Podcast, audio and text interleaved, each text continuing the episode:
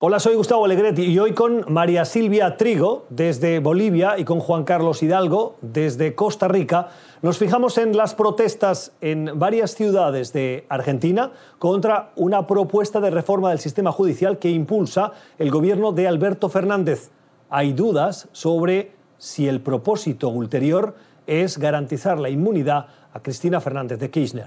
Pese a que las manifestaciones han sido masivas y han sucedido en varias regiones del país, eh, el oficialismo, pese a dar marcha atrás, está acelerando este proceso. Eh, hoy se va a terminar una fase y a la próxima semana está previsto que entre a votación el proceso de reforma judicial. Eh, este elemento suma a un descontento generalizado que hay en Argentina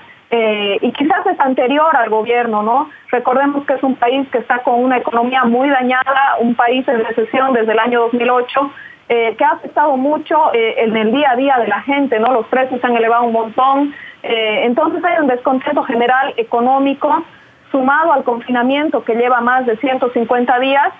y hay la percepción en una parte de la población de que el gobierno no tiene un plan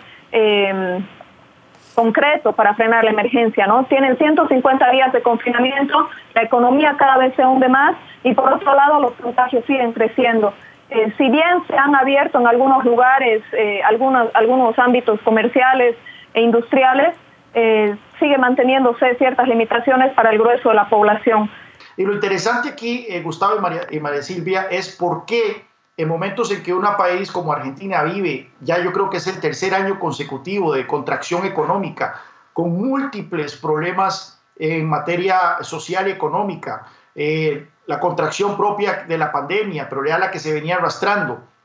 etcétera, ¿por qué el gobierno considera que dentro de su lista de prioridades tiene que impulsar una reforma a la justicia? Eh, eso es lo que probablemente tiene a muchísimos eh, argentinos molestos, que viendo las múltiples necesidades que, que, vive el país, los múltiples problemas que están enfrentando en materia sanitaria, en materia económica, en materia social,